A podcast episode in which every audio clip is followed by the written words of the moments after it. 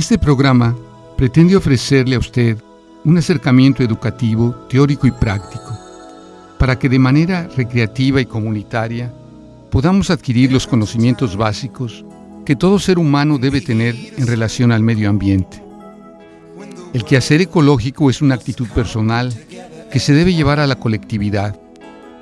Cada persona, cada amigo, cada profesional, cada familiar, desde su propia razón de ser, se encuentra en deuda con la naturaleza.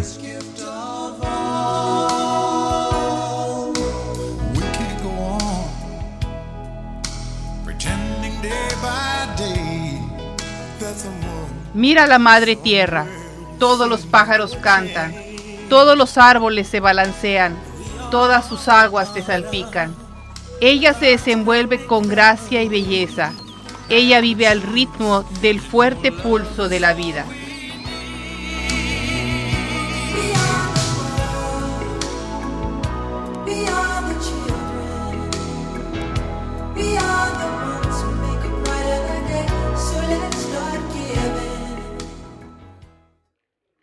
Buenas tardes, maestro Mauricio. Buenas tardes, Glena.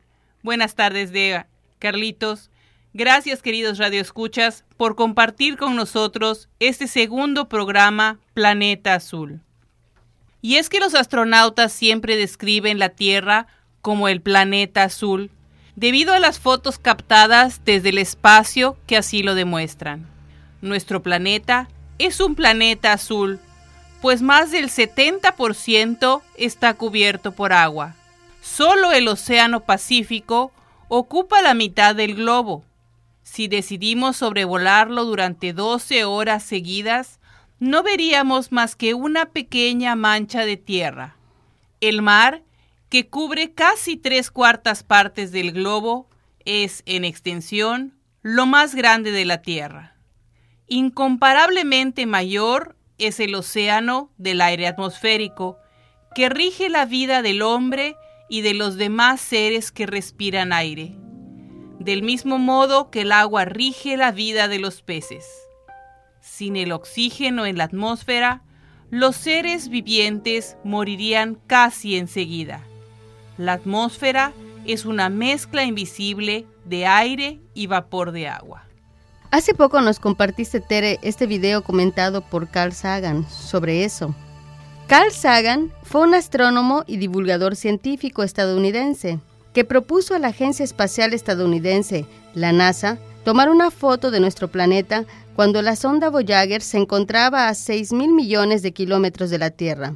Así la Voyager giró hacia la Tierra y tomó la imagen más lejana que hayamos visto de nuestro mundo. Carl Sagan la denominó ese pequeño punto azul pálido.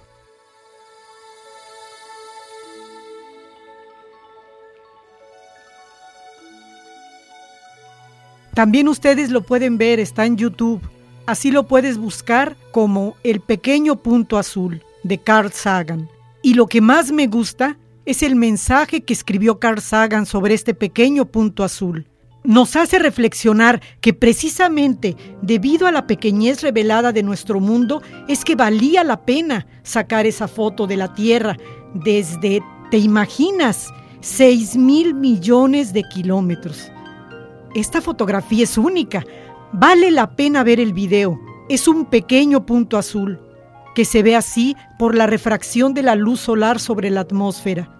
Visto así, no hay señal de seres humanos, Nada de nuestro trabajo sobre la superficie, ni de máquinas, ni de nosotros mismos. Hay otras fotos tomadas desde la Sonda Espacial Internacional donde sí se aprecian las luces de los países, pero en esta toma desde la Sonda Espacial Voyager no se ve más que un minúsculo punto azul. Es interesante que no se haya evidencia de nuestra obsesión nacionalista. Somos demasiado pequeños una fina capa de vida en un oscuro y solitario trozo de roca mineral. Claro, pero consideremos ese punto. Esto es que aquí es nuestro hogar. Eso somos. Todo aquel que amamos, todo aquel que conocemos, todos de quienes has oído hablar y todo ser humano, quienes fueran que han vivido su vida el conjunto de nuestra alegría y sufrimiento, cada creador y destructor, cada niño con una esperanza, cada maestro o formador, vivió aquí en una mota de polvo suspendida en un rayo de sol. La Tierra no es más que un pequeñísimo grano que forma parte de una vasta arena cósmica. Tenemos la ilusión de tener un lugar privilegiado en el universo. Nuestro planeta es un punto de luz azul en la inmensa oscuridad cósmica. En toda esa inmensa vastedad no hay ningún indicio de que haya ayuda que vendrá de otra parte para salvarnos de nosotros mismos. La Tierra es el único mundo conocido hasta ahora capaz de albergar vida. No existe en otro mundo, al menos en el futuro cercano, al cual nuestra especie pudiera migrar. Visitar, sí. Establecerse, aún no. Nos guste o no, por el momento, la Tierra es el lugar donde estamos. Se ha dicho que la astronomía es una experiencia constructora de carácter y humildad. Quizá no exista mayor demostración de la locura de la presunción humana que esta distante imagen de nuestro diminuto mundo. Para mí recalca nuestra responsabilidad de compartir más amablemente los unos con otros para preservar y cuidar ese punto pálido azul, el único hogar que hemos conocido.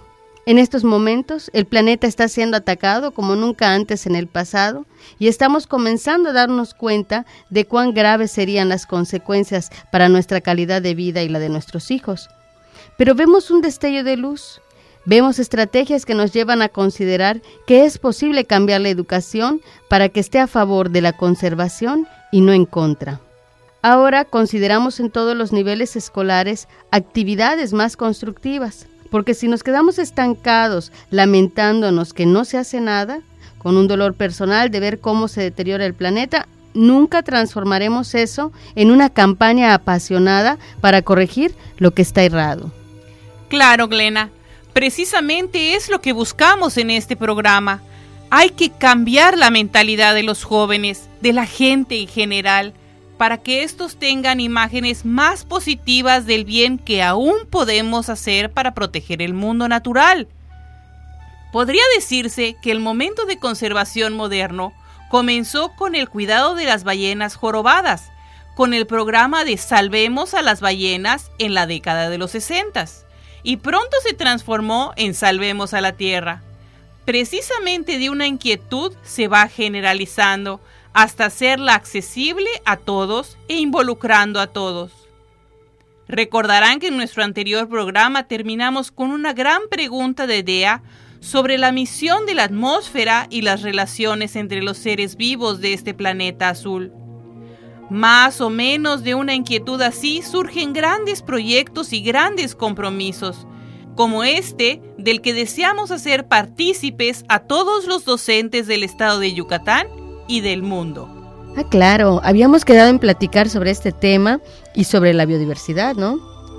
Pero quedó tanto por decir sobre la responsabilidad del docente como formador en el tema del medio ambiente. Creo que este programa seguiremos con los conceptos e ideas del medio ambiente y nuestra labor como profesores de educación superior. Así es, hablar sobre nuestro planeta azul en donde convivimos todos los seres humanos y donde nos desarrollamos es un tema importante de comentar con nuestros alumnos. Cualquier programa o proyecto que emprendamos con nuestros alumnos, por muy general o muy particular, podemos proyectar este video de Carl Sagan y tomar conciencia de la importancia de valorar nuestro mundo y su biodiversidad. Este punto azul, donde vivimos miles de religiones, ideologías y doctrinas económicas, cada cazador y cada recolector, cada héroe y cada cobarde, cada creador y destructor de civilizaciones, cada gobernante y cada ciudadano vivió aquí pero hemos podido sobrevivir gracias a la biodiversidad que tiene el planeta y del oxígeno que tenemos. Esto es lo que debemos cuidar. A nuestros alumnos podemos compartirles la idea de que somos una parte del gran universo, mucho más amplio, increíblemente más grande e infinito que el sistema solar. Si al enseñar el tema del sistema solar les compartimos este video y les demostramos que somos partes del conjunto que debemos cuidar, seguro que tendrá un impacto en la educación de nuestros alumnos. No importa en qué nivel educativo se encuentren, lo que vale es tomar conciencia de quiénes somos y de que la biodiversidad nos ofrece los medios para subsistir. No se trata de cambiar nuestra forma de vida radicalmente, sino de ir analizando cómo estamos contribuyendo o destruyendo la biodiversidad en la Tierra. ¿En qué estoy poniendo mi granito de arena para poder contribuir con el cuidado de este pequeño punto pálido azul? Claro, pero has hablado mucho de la biodiversidad y creo que vale la pena hacer una reflexión sobre esto. ¿Cómo se beneficia el ser humano de la biodiversidad? La humanidad obtiene beneficios de la biodiversidad en forma de seguridad alimentaria, mantenimiento de su salud, seguridad energética, agua, materias primas, recreación, satisfacciones espirituales, inspiración artística, entre otros. Por lo mismo, bien podemos decir que la existencia de la biodiversidad garantiza una buena calidad de vida para el ser humano y es factor decisivo para su misma supervivencia. Los cambios en las interacciones que se dan entre las especies pueden igualmente tener efectos negativos sobre los procesos de los ecosistemas. Por tanto, la pérdida de una especie esencial puede alterar los servicios que estos sistemas proporcionan al ser humano. La pérdida de biodiversidad impacta en una reducción de los beneficios que el hombre obtiene de ella e igualmente sube el riesgo a una velocidad nunca antes vista de sorpresas desagradables como la extinción de especies, los cambios en el clima o la aparición de nuevas enfermedades.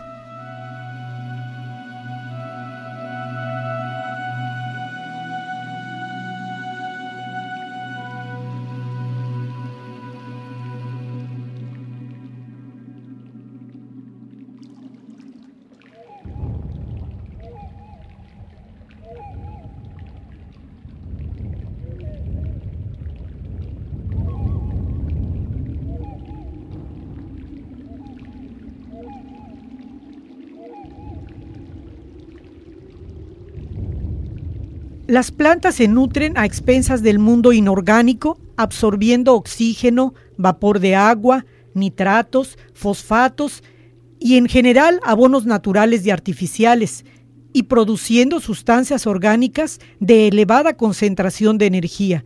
Todo ello merced a la fotosíntesis, absorbiendo energía en gran parte solar. La hoja verde absorbe anhídrido carbónico y agua, y la planta, mediante la luz, clorofila, produce azúcares, almidones. Todas estas ideas de que somos dependientes los unos de los otros, las podemos y debemos incluir en nuestros planes de estudio, en nuestras clases, sea cual sea el nivel educativo que nos corresponda compartir con los alumnos. Por ejemplo, cuando hablemos de elementos, podemos utilizar la diversidad biológica en nuestros ejemplos. Claro, Dea. Pero no podemos perder de vista qué es y por qué se pierde la diversidad biológica, o también llamada biodiversidad. Aquí vale la pena recordar la frase de Rodrigo Gámez que escribiera en un artículo para el periódico El Financiero en 2008, donde decía, creo que a todos, sin excepción, nos interesa el tema de cómo establecer relaciones sólidas y perdurables con otras personas. Los principales factores que desencadenan la pérdida de biodiversidad son responsabilidad de las actividades del ser humano, y entre ellas podemos mencionar la modificación de los hábitats, por ejemplo, la fragmentación o desaparición de los bosques, la introducción y propagación de especies exóticas, invasoras, fuera de su área de distribución habitual, la sobreexplotación de los recursos naturales, la contaminación y especialmente la provocada por el abuso de los fertilizantes, que se traduce en un exceso de nutrientes en los suelos y el agua y el cambio climático. Esto es fundamental tenerlo en cuenta, pues los hombres nos nutrimos directamente a expensas del mundo vegetal, o bien indirectamente a través del mundo animal. Es obvio que la vida sobre la Tierra depende del flujo de energía que proviene del Sol. Su energía y su calor son indispensables para la vida. Claro, es una dependencia de unos con otros. ¿Saben? Me quedé reflexionando sobre algo que me pareció interesante y que platicamos en el programa pasado.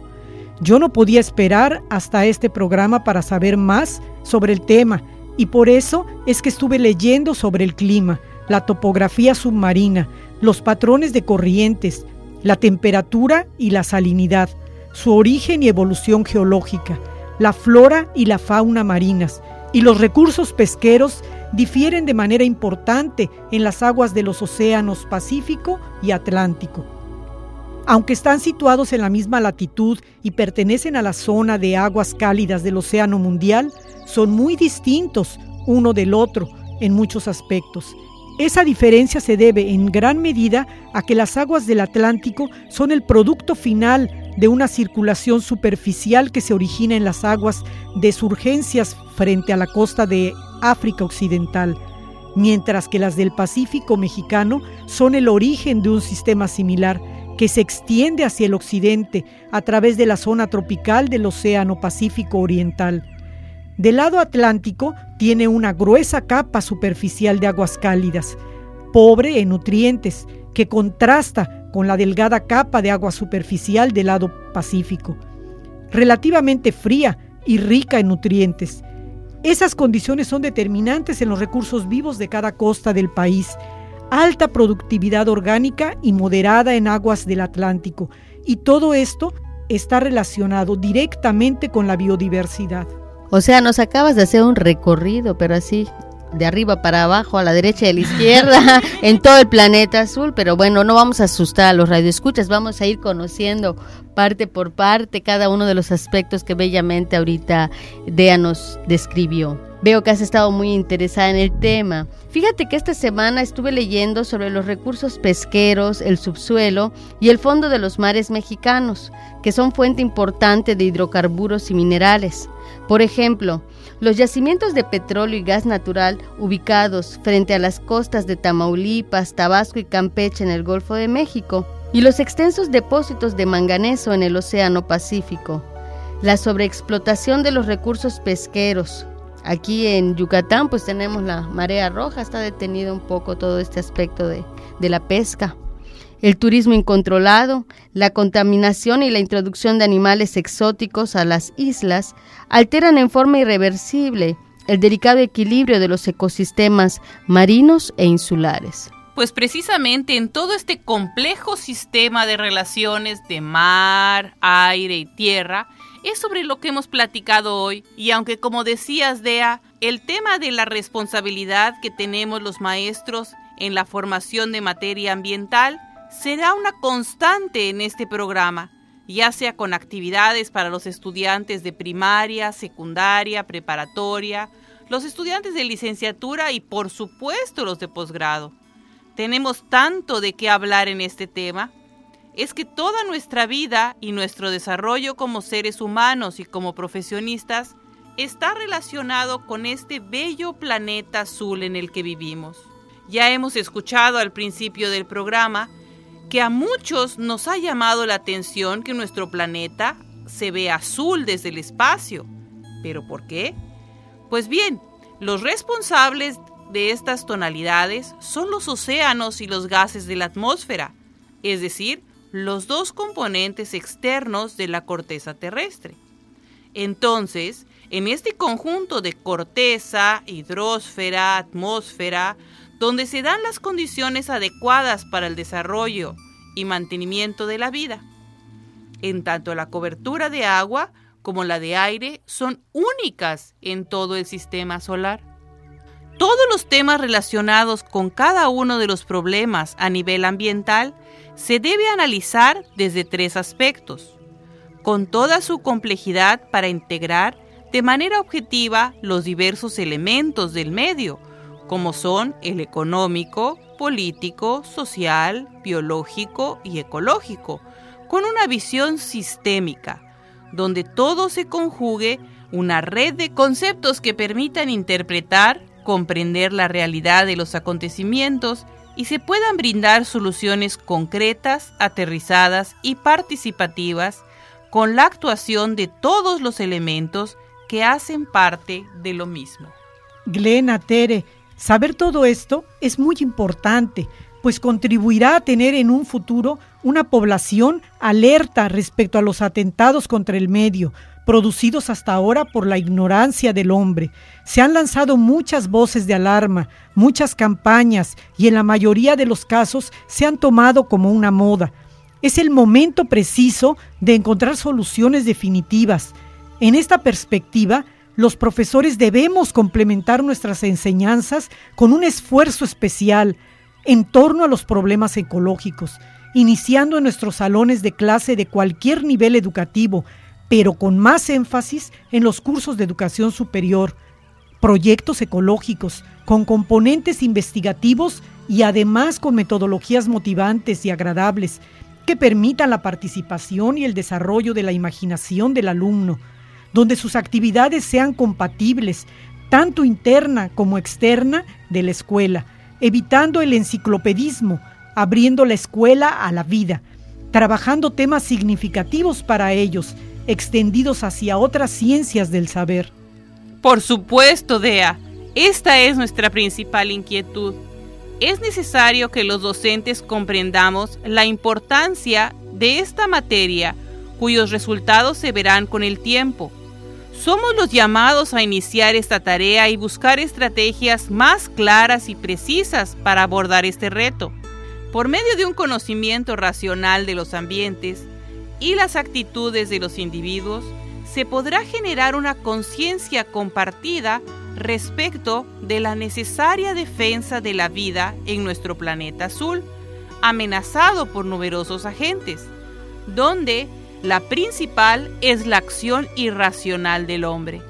Es así como nuestros alumnos deben comprender que las diversas situaciones vivenciadas en el medio ambiente se deben a una serie de factores sociales, económicos y políticos, y no a factores exclusivamente físicos, lo que nos lleva a pensar que cada niño, joven, adulto, docente, ejecutivo, profesional, debe reevaluar sus actitudes, comportamientos y responsabilidades frente a su entorno. El hombre está asociado con la naturaleza y debe comprender los términos de esa asociación esto quiere decir hay que dar y tomar, es decir, utilizar y al mismo tiempo conservar. Esta asociación comprende todos los valores cualitativos que el hombre necesita de la naturaleza para su bienestar físico y mental.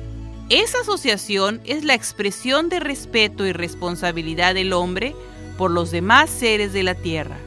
Pero fundamental, tener en cuenta que en la educación ambiental se debe permitir la búsqueda de valores que conlleven a la supervivencia de una mejor gestión de las actividades ambientales y no a la transmisión de valores como una función de la escuela que a través de muchos años se viene haciendo con gran diversidad de temas. Por supuesto, Tere, esto representa que cuando el hombre modela su medio, en realidad lo que está haciendo es modelar su futuro. Por consiguiente, un aspecto importante en el estudio del medio ambiente consiste en la manera como el hombre lo percibe y actúa sobre él.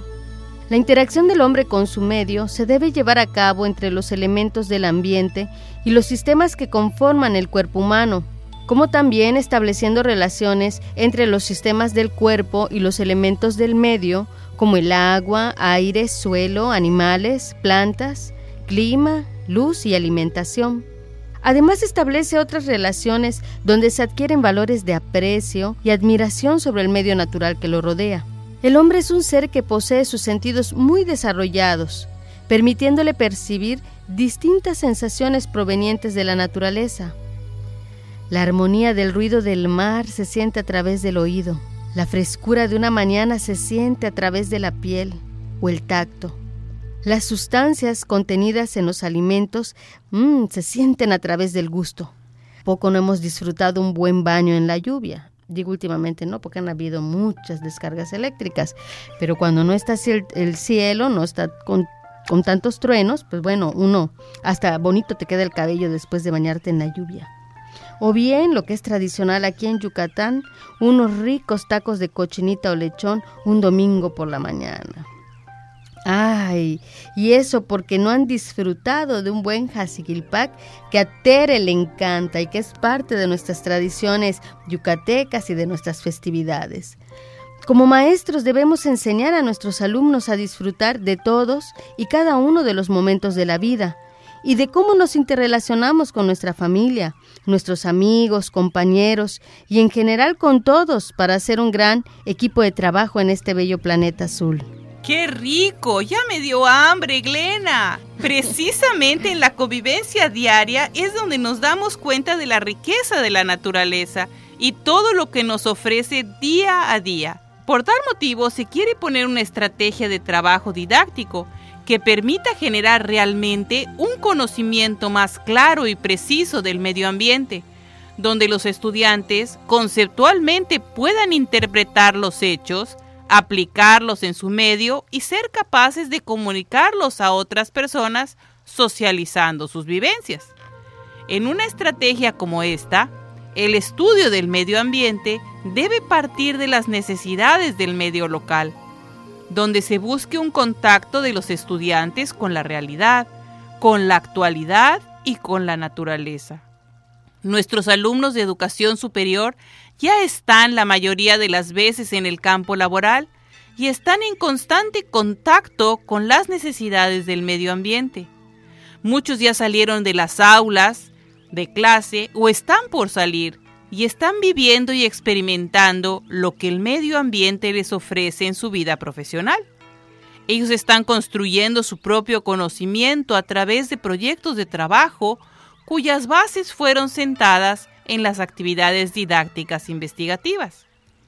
El estudiante de nivel superior, más que ninguno, debe aprender a interpretar cada uno de los acontecimientos que suceden en su entorno natural y a la vez establecer criterios prácticos para aplicar actividades que realmente permitan un mejoramiento de su medio, bien sea en su trabajo, en su casa o en otras áreas. Todo esto de acuerdo al interés y preferencia del mismo. Es evidente y urgente desarrollar un trabajo serio y contextualizado, donde los alumnos puedan desde los proyectos de aula abordar cada uno de los contenidos con una conceptualización clara y precisa de lo que sucede en su medio natural, donde programen su trabajo, lo desarrollen y lo socialicen con sus compañeros y donde el docente dinamice el proceso simplemente como orientador, conllevando a los estudiantes a una acción positiva frente a la conservación del medio ambiente a través de la salud, la recreación y la ecología. Dentro de este contexto, se entiende por medio ambiente la suma de todos los factores, condiciones y circunstancias externas que influyen en el desarrollo psicobiótico del hombre. Los factores determinantes del medio ambiente son, entre otros, físicos, biológicos, socioeconómicos y socioculturales. Por factor físico se entiende la tierra, el agua, el aire, la luz y el clima, de un lugar geográfico determinado. Los factores biológicos están constituidos por los seres vivos, incluyendo al hombre, y por factores sociocultural, socioeconómicos, como las creencias, hábitos, actitudes, valores, ingresos y organización política. Por la calidad de vida se entiende la satisfacción individual y colectiva de las necesidades básicas, como el alimento, que por cierto estoy recordando el Pack, Elena, la vivienda, la salud, la educación y el trabajo. Y la necesidad de pertenencia a un grupo social. Desde el punto de vista ambientalista, nuestras regiones y, por qué no decirlo, nuestros municipios han tratado de desarrollar algunas manifestaciones ecológicas en bien de la comunidad, pero desafortunadamente no han tenido mucha acogida, pues es necesario capacitar y educar a la comunidad como un primer componente de cualquier proyecto que tenga que ver con la participación ciudadana. Para ello se debe llevar a cabo un proceso continuo, permanente y sistemático desde los establecimientos educativos, con una ubicación didáctica y pedagógica insertada en otras áreas del saber. Yo creo que sí existe, nada más que no está como muy difundido, como que es algo que haya contagiado a todo el mundo. En el programa Tú y yo ya tenemos varios de ese tipo de corte de conciencia ecológica, en donde algunas maestras nos han platicado eh, las experiencias que han tenido cuando han impactado con estrategias, sembrando amor por la naturaleza. No se pierdan ese programa como complemento de Planeta Azul. Yo creo también, Tere, que lo importante de este programa que estamos compartiendo con nuestros radioescuchas, maestros, alumnos, todos en general, nos quede claro que la propuesta que hacemos aquí tiene como fin fundamental darle al maestro y a los alumnos distintas ideas, conceptos, estrategias o pautas que puedan ser desarrolladas en el aula de clase, en el trabajo y en general en nuestra vida cotidiana con la enseñanza-aprendizaje de la educación ambiental. Los diferentes diagnósticos y experiencias cotidianas nos muestran cómo la formación ambiental que reciben los alumnos a nivel primaria y secundaria no permite alcanzar objetivos de formación académica adecuados para la formulación y solución de problemas que satisfagan las necesidades más apremiantes, tanto de los estudiantes como de su comunidad, precisamente a lo mejor porque no hay esa movilización o esa participación social que estás diciendo, que también en otro tema verá, hemos abordado como participación comunitaria, involucrarlos a todos, y de tal forma que juntos podamos hacer la transformación del desarrollo social, político y económico de nuestro país. Aquí ponemos un granito de arena. Ojalá que llegue a las mentes y a los oídos de todos aquellos que están involucrados por cuidar el medio ambiente. Esta situación no puede estar al margen de las ciencias naturales y específicamente la educación ambiental a nivel superior. De verdad, es necesario buscar soluciones para la cualificación de la formación de los profesores que puedan ofrecer casos concretos y ejemplos prácticos relativos a la educación ambiental. Se considera que la pedagogía actual exige la participación activa del estudiante como condición necesaria en la enseñanza-aprendizaje. El profesor debe desempeñar más bien un papel de, orientador, de facilitador, conductor, dinamizador de dicho proceso, teniendo en cuenta uno de los fines de la educación, capacitar al individuo para mantener un equilibrio entre el conocimiento innato y el conocimiento adquirido, a fin de que pueda manifestar en la vida todas sus potencialidades a través de actos positivos que le permitan una feliz relación consigo mismo y con los demás. La enseñanza de la educación ambiental requiere un replanteamiento que esté de acuerdo con los intereses de los educandos, a fin de encontrar una relación más dinámica entre la teoría y los problemas de la vida cotidiana. Esto permitirá que nuestros alumnos desarrollen un pensamiento divergente con que potencien su capacidad de elaboración, fluidez, flexibilidad y originalidad, perpetrándolo para un desempeño adecuado en las diversas situaciones que se le presentan, como actor y renovador de la naturaleza en su afán de supervivencia y subsistencia. Queda tanto por platicar, queridos amigos y amigas. Esperamos que sea de su agrado este programa quisiéramos pedirles que nos regalen sus comentarios en el correo electrónico azulyucatán.gmail.com que hemos creado para todos ustedes.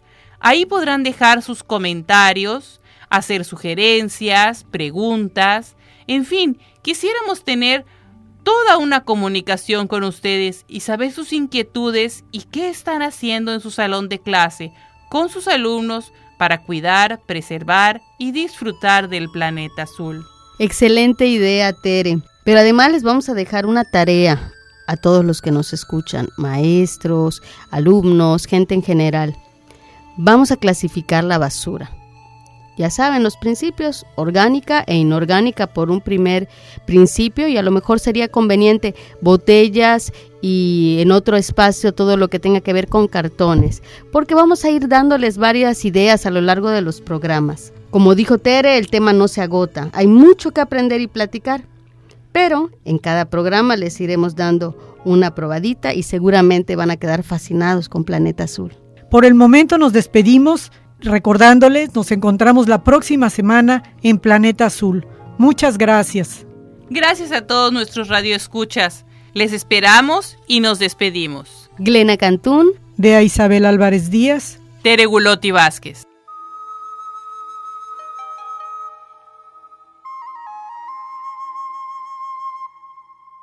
Nosotras también hablamos de la vuelta a la naturaleza. Aunque esa vuelta no significa ir hacia atrás, sino hacia adelante. A la tierra le gusta sentir tus pies desnudos. Los vientos desean jugar con tus cabellos. En este hermoso planeta azul.